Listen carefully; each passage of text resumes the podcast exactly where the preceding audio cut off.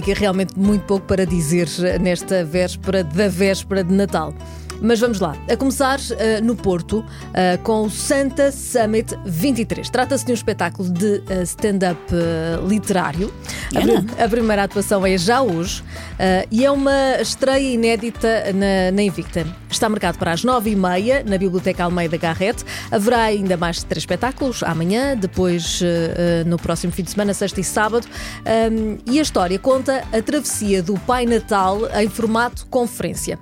Pois, que é um summit, daí é um o nome. Summit, é okay. um summit. E vamos poder ouvir uh, as teorias sobre uh, este, a travessia do Pai Natal e também vai ser possível questionar o Pai Natal, questionar as teorias do Pai Natal ah, e conhecer também as novas uh, tecnologias ligadas ao Pai Natal. Por um GPSito. Um GPS, okay. uma forma nova de, de locomoção. Um Botox.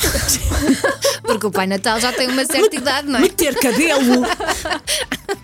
Por exemplo.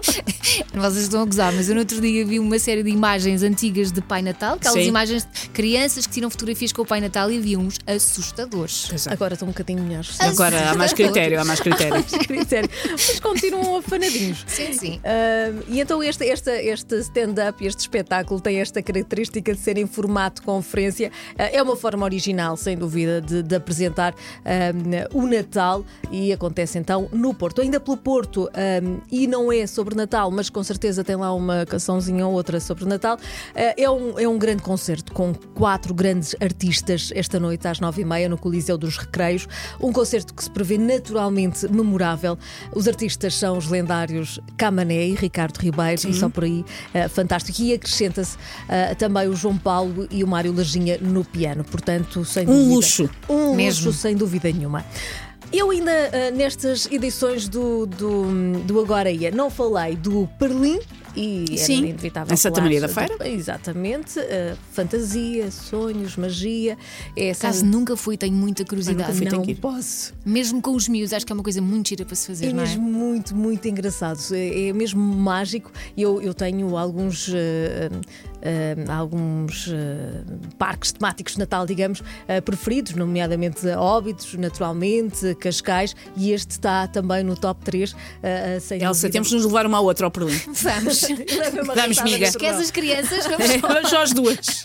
Tirar, mandar selfies para os nossos filhos. Até porque, repara, nós temos uma imagem a defender não é? em relação aos nossos filhos. Sim. Não podemos mostrar que também somos, somos crianças. Pois é, tem que achar é? que somos adultas. De, Depois não desrespeitam. Quente, não é?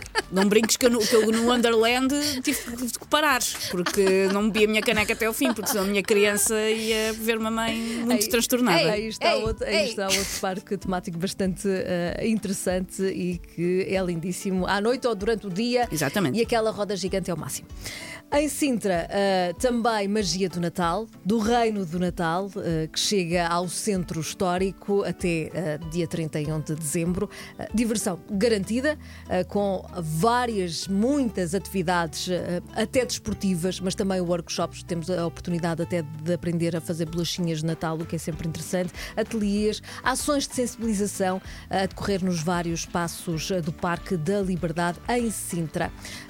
lembro também que a entrada do no reino do, do Natal é gratuita, mas os visitantes são convidados a oferecer um bem alimentar para, para ajudar, ou ração ou mantas para animais também. É um gesto que irá contribuir também para a melhoria de vida daqueles que beneficiam, beneficiam do uhum. apoio das associações de solidariedade social do Conselho de Sintra.